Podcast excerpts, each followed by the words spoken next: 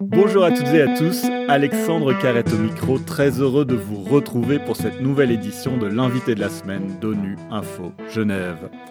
Cette semaine, nous vous proposons un témoignage exceptionnel d'un homme qui se bat et qui risque sa vie pour les femmes victimes de violences sexuelles. C'est d'ailleurs par certaines de ces victimes qu'il a appris qu'il était lauréat du prix Nobel de la paix en 2018, alors qu'il était en pleine opération dans son hôpital de Panzi, en République démocratique du Congo, tout un symbole. Le docteur Denis Mukwege est un militant infatigable des droits humains. Lorsqu'il n'est pas dans la salle d'opération pour pratiquer la chirurgie réparatrice sur les femmes violées par les forces militaires dans son pays, il parcourt le monde pour porter haut et fort la voix des victimes afin qu'elles obtiennent justice et réparation. Conscience de notre humanité, il veille à ce que la communauté internationale ne ferme plus les yeux sur le sort de ces millions de femmes victimes des conflits, que ce soit en Ukraine, en Afghanistan, au Yémen ou en Syrie. De passage à Genève, où il inaugurait le Fonds mondial pour les survivantes avec Nadia Mourad, sa coloréate du prix Nobel de la paix, il nous a accordé un entretien exceptionnel dans lequel il revient sur son combat pour la dignité des victimes. Le docteur Denis Mukwege est notre invité de la semaine. Docteur Mukwege, bonjour. Bonjour monsieur. Et merci infiniment hein, d'avoir accepté cet entretien pour euh, ONU Info Genève. Alors tout d'abord, docteur, d'où vient cet engagement féministe qui vous anime? Bah, Je pense que si je c'est de voir, euh, je suis d'abord de profession gynécologue obstétricien et ma vocation de gynécologue obstétricien était venue un peu plus tard dans ma vie. J'étais, euh, j'avais déjà fait ma thèse en pédiatrie et euh, en allant travailler dans un hôpital de village reculé, j'étais choqué par le nombre de femmes qui mouraient en couche. Je crois que ça, ça a été le premier choc pour moi, euh, de, de, considérer que les femmes qui donnent la vie, elles mouraient en donnant la vie, euh, pour moi, c'était inacceptable. Surtout que euh, j'avais été dans des maternités en Occident où euh, pratiquement ces phénomènes n'est pas connu. Et donc, je, me suis engagé en disant, il y a quelque chose qu'on peut faire pour changer la situation des femmes dans mon pays, la République démocratique du Congo. Alors, vous expliquez dans, votre dernier livre, La force des femmes, que euh, être un homme féministe, c'est parfois vu comme euh, quelque chose de suspect. Ben oui, mais vous savez, euh, je, crois que je respecte les opinions de, des uns des autres, mais parfois porter un mouvement comme si on le portait contre un autre groupe, moi je suis pas d'accord avec ça. Je pense que je, vois plutôt un féminisme où les hommes et les femmes sont ensemble pour un objectif commun. Donc, euh, euh, tout simplement euh, essayer euh, de réduire les inégalités femmes-hommes. Vous expliquez aussi dans votre livre que vos parents n'ont jamais fait de différence entre vous et vos sœurs. Vous avez été amené à faire la lessive, à étendre le linge. C'est important dans l'éducation de, de, montrer l'égalité entre les hommes et les femmes, entre les filles et les garçons. Ben, c'est vrai qu'en parlant de, de moi-même, la chose d'ailleurs que euh, lorsque j'étais jeune, ça ne me plaisait pas, puisque j'avais l'impression que je n'avais pas les mêmes avantages que les autres garçons de, euh, mon âge. Mais aujourd'hui, je réalise que euh, ça m'a beaucoup aidé dans la vie. Donc, d'abord personnellement, après 18 ans, j'ai quitté mes parents et, donc euh, je savais me débrouiller et même aider les gens qui étaient autour de moi, puisque bon, ben, moi, ça ne me dérangeait pas de, faire la cuisine ou, la vaisselle ou, la lessive. Et donc, euh, je pense qu'il y a des choses qu'on qu'on n'apprend pas aux enfants, tout simplement, puisque bon, ben, euh, parfois on pense que ce n'est pas euh, nécessaire, mais pour moi, ça, ça, ça, a été nécessaire pour moi. Et puis, je crois que ça m'a forgé aussi un caractère. Alors venons-en maintenant au Fonds mondial hein, pour les survivantes que vous êtes venu inaugurer officiellement à Genève. Il vise à apporter une réparation aux femmes victimes de violences sexuelles liées au conflit. Vous expliquez que vous avez créé ce fonds car il manquait un maillon dans votre action. Il fallait aller au-delà de la chirurgie réparatrice que vous pratiquez depuis de nombreuses années. En effet, quand j'ai opéré la première femme, euh, victime de violences sexuelles avec une extrême violence, euh, ma satisfaction était les résultats chirurgicaux. Donc, euh, lorsque vous remettez la, continence urinaire, fécale, et que sur le plan génital, la femme vous dit que tout va bien, eh ben, comme chirurgien, vous êtes satisfait. Mais en fait, ça, c'est, un acte que finalement j'avais trouvé était isolé sur euh, un maillot qu'il faut absolument pouvoir euh, reconstituer la chaîne. Et ça veut dire que lorsqu'une femme est violée, euh, que ce soit un viol euh, qu'on rencontre souvent dans, dans, dans, la vie ou un viol avec extrême violence dans, dans la situation de conflit, l'acte, c'est un acte qui détruit non seulement physiquement, mais ça détruit aussi psychologiquement. Et lorsque on n'a plus toutes euh, ces, moyens, on n'a plus tous ces moyens psychologiques, physiques, ça a un impact sur le plan social et sur le plan économique. Et, donc, euh, au début, je me plaisais à faire ce que je savais faire, mais je m'étais assez rapidement euh, rendu compte que ce n'était pas suffisant puisque les femmes ne partaient pas. Elles revenaient avec des plaintes euh, de façon, euh, je dirais, récurrente. Et alors que sur le plan physique, il n'y avait rien. Et donc, j'ai créé j'avais compris qu'elles avaient un problème psychologique qu'il fallait régler. Donc, on n'avait pas de psychologues et cliniciens dans le milieu, mais progressivement, on a su constituer une équipe pour accompagner ces femmes sur le plan psychologique. Et en fait, lorsqu'elles se portaient bien sur le plan physique, psychologique, et, et la question c'est la société qui, qui, vous rejette, la société qui n'accepte pas euh, ces femmes. Et c'est ainsi qu'on a créé le troisième pilier qui est la prise en charge socio-économique. Et on a vu, en fait, on a vu la, magie de, de l'intégration lorsque les femmes sont autonomes et que la société a besoin d'elles puisqu'elles savent faire ce que la société ne sait pas faire ou a besoin, eh ben, euh, tout le monde oublie euh, l'air, l'air passé et les intègre, euh, puisque c'est la société qui a besoin euh, d'elles. Et lorsque les femmes sentent qu'elles elles sont dans une société, elles occupent une place, eh ben, la question de la dignité se pose. Pourquoi j'avais été violée? La personne qui m'a violée, peut-être que je la connais. Et donc, les femmes exigent euh, ait, euh, que le droit soit dit. Et nous les accompagnons devant les cours et tribunaux. Et je le dis souvent, les femmes qui viennent nous voir, ce n'est pas pour se venger, mais elles ont besoin que quelqu'un qui a une autorité dans la, dans la société puisse dire ce n'était pas de votre faute, vous êtes victime. Les reconnaître comme, comme victime, c'est très important. Nous, ce que nous faisons, c'est permettre aux femmes euh, de, de regagner euh, la dignité, d'être capables de poursuivre euh, leur démarche devant, devant la justice. Et nous savons que ça, c'est pour reconstruire le tissu social, c'est reconstruire la société. Et donc, nous les soutenons dans ce qu'elles font. Alors, un élément important, c'est que dans le cadre de votre fonds, vous dites que vous le faites pour et avec les survivantes. Il y a cette notion importante de le faire avec. Absolument. Euh, ce que nous avons pu observer, c'est qu'il y, a plein d'organisations que je respecte beaucoup euh, par rapport à ce qu'elles font.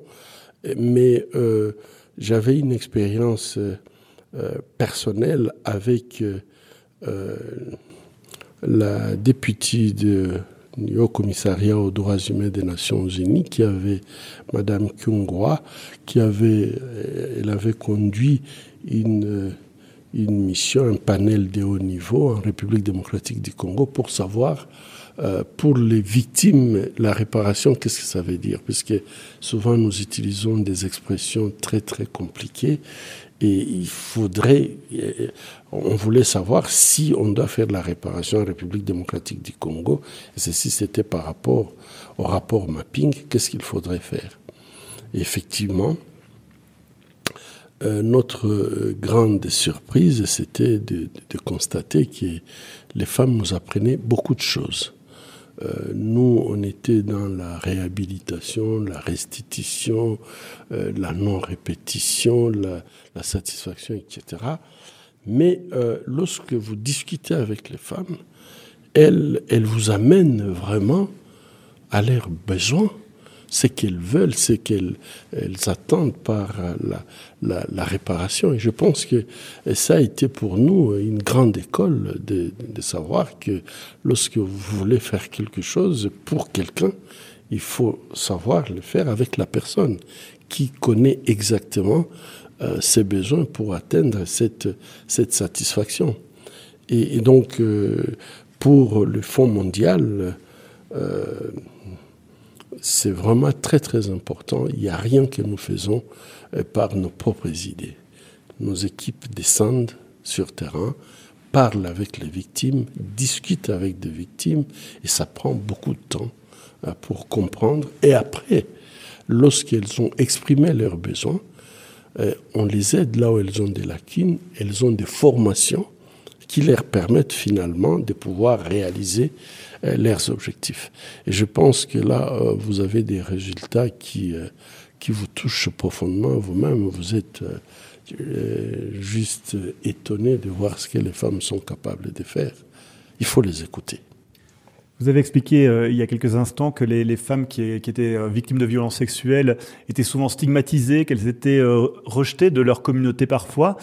comment faire pour leur donner confiance d'aller vers vous, qu'elles obtiennent réparation, qu'elles, qu'elles fassent ce chemin d'aller vers vous? Je crois qu'aujourd'hui, les choses ont beaucoup évolué, il faut, il faut le reconnaître. Je crois que il y a eu euh, des mouvements comme le mouvement MeToo, euh, briser les, silences, etc.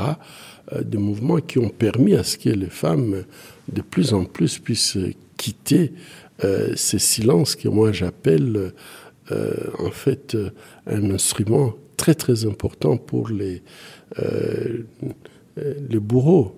Euh, le bourreau utilise le silence, il menace la victime en disant si, si vous osez parler, voilà ce qui va vous arriver. Mais lorsque on arrive à briser le silence, c'est un message très fort qu'on envoie euh, au bourreau en leur disant si ça arrive, soyez sûr que la femme va dénoncer. Et je pense que ça, ça décourage un tout petit peu. Et donc euh, aujourd'hui, nous travaillons beaucoup avec Briser les silences. Euh, les femmes ne sont pas obligées, il faut les laisser. Je crois qu'hier, je disais dans l'interview avec des journalistes, nous ne connaissons pas beaucoup de choses sur ce qui se passe en, Ukraine aujourd'hui, puisque sous les chocs, euh, la réaction est pratiquement la même partout. Les femmes sous les chocs, elles ne disent rien elles pleurent peut-être sans pouvoir vous dire qu'est-ce qui est arrivé. Mais lorsque vous les aidez à reprendre confiance, à ne pas les culpabiliser, à montrer que euh, nous sommes là pour vous aider, elles commencent à parler. Et ça se contamine. Lorsqu'il y a une qui parle, elle encourage l'autre de faire de même. Et du coup, vous avez l'impression que ça, ça devient une boule de neige. C'est puisque tout simplement, elles ont confiance que la société ne va pas nous sanctionner pour la seconde fois. Au contraire, elle est là pour nous aider. Et donc je pense que euh, les hommes, nous avons la responsabilité d'encourager. et les femmes ont cette aussi responsabilité d'encourager les autres femmes, lorsque ceci arrive, d'être capables de les accompagner, de compatir. Et je crois que c'est la meilleure façon de briser le silence. Alors vous parlez de la, de la RDC, mais la situation peut paraître désespérante euh, s'agissant des violences sexuelles dans le monde. Hein. Les conflits continuent de faire rage, et vous le dites, hein, chaque conflit son lot de violences sexuelles. On pense évidemment à ce que doivent vivre certaines femmes et filles aujourd'hui en Ukraine. Absolument, je pense que lorsqu'on voit euh, ce qui se passe euh, en Ukraine, où la population on impose à la population d'innommables, hein, parce que je crois que euh, moi, quand j'ai vu cette image d'une femme enceinte euh, transportée euh, d'une maison qui venait d'être bombardée, je crois que ça, sort de tout ce qu'on peut imaginer comme image. Et, ça, fait très mal de voir que des images comme ça ne nous sensibilisent pas assez pour euh, que, euh, euh, en fait, ceux qui bombardent puissent arrêter ce qu'ils sont en train de faire. C'est inhumain. Et malheureusement, je crois que dans, ces lots de souffrances, il y a toutes ces femmes qui doivent quitter chez elles pour des destinations inconnues euh, qui vont euh, être affrontés à toute la souffrance, à, toute la misère. Et on sait très bien que, euh, avec l'expérience que nous avons, avec des femmes ukrainiennes qui, qui, ont eu de, qui ont déjà eu des, problèmes dans les conflits passés, au niveau des checkpoints, il y, a toujours des abus, des arrestations abusive qui se termine par, euh, par des viols, etc. Et aujourd'hui, nous lançons un appel. Il faut absolument que nous tous nous soyons mobilisés pour ne pas soigner les conséquences, mais prévenir à ce que euh, le, viol puisse se passer. Et ça, c'est possible dans les pays d'accueil. Il faut qu'il y ait des messages clairs euh, pour les victimes et pour les personnes qui accueillent.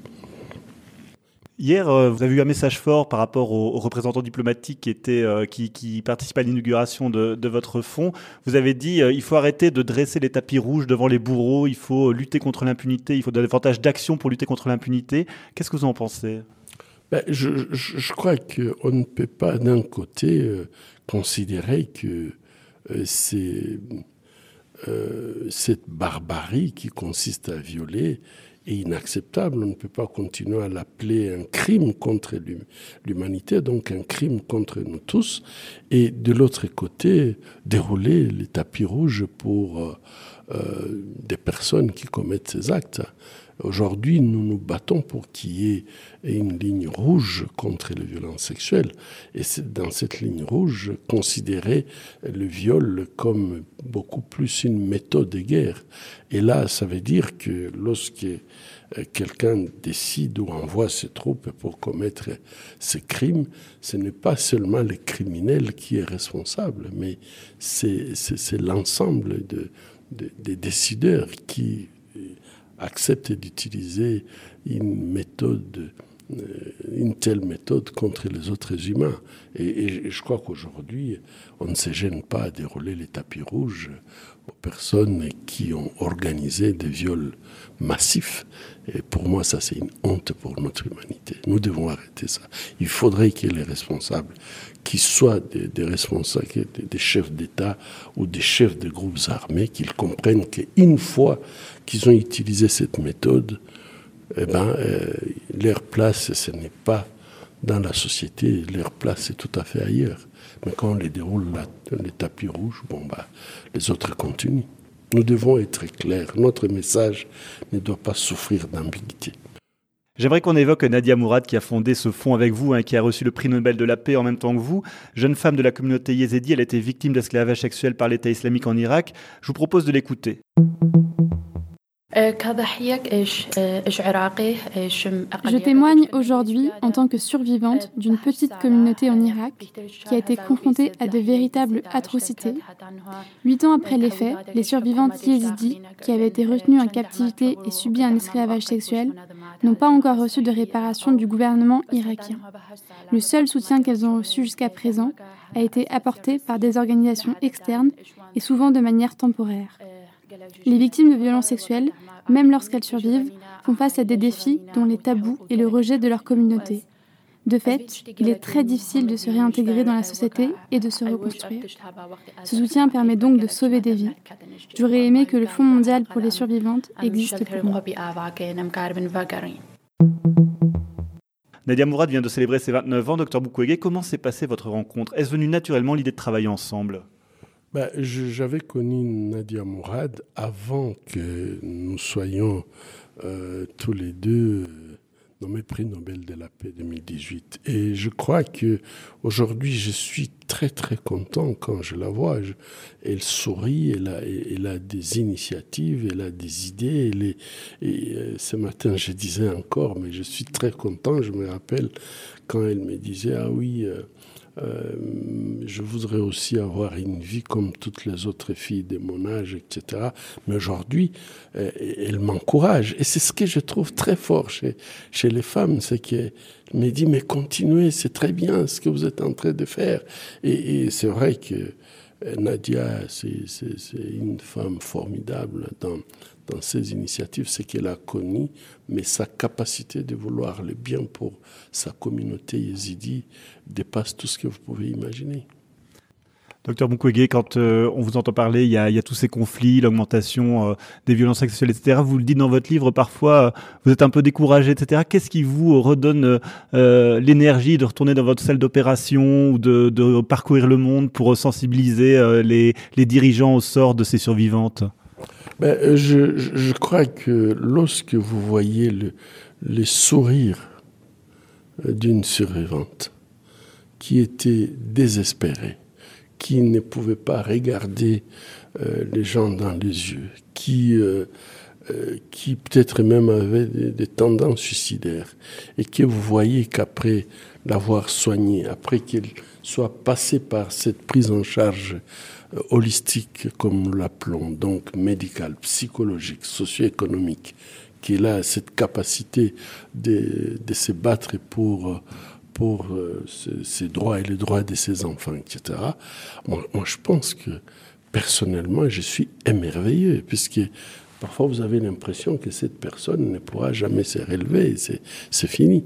Mais en fait, les femmes ont une force incroyable incroyable. Et je crois que euh, cette force, c'est le moteur pour moi de pouvoir continuer. Parce que bon, ben, si on soigne quelqu'un qui reste là, se dire ça n'ira jamais, je, ne m'en sortirai jamais, eh ben, vous-même ça vous ça vous déprime. Et donc vous dites pourquoi je dois continuer, puisque ça ne sert à rien. Mais les femmes, elles ont une capacité de d'agir, de, de, rénover, de, de faire avancer les choses et en fait, elle vous fait aussi avancer puisque ben, elle vous stimule à continuer. Un grand merci, docteur Mukwege. C'était l'interview du docteur Mukwege, prix Nobel de la paix 2018 et cofondateur du Fonds pour les survivantes qui vient d'être inauguré à Genève. Un grand merci à Aurore Bourdin pour la préparation. À la réalisation, il y avait François Soubiguerre. L'actualité des Nations Unies continue sur notre site web ungeneva.org et sur le compte Twitter en français ONU Genève. À très bientôt.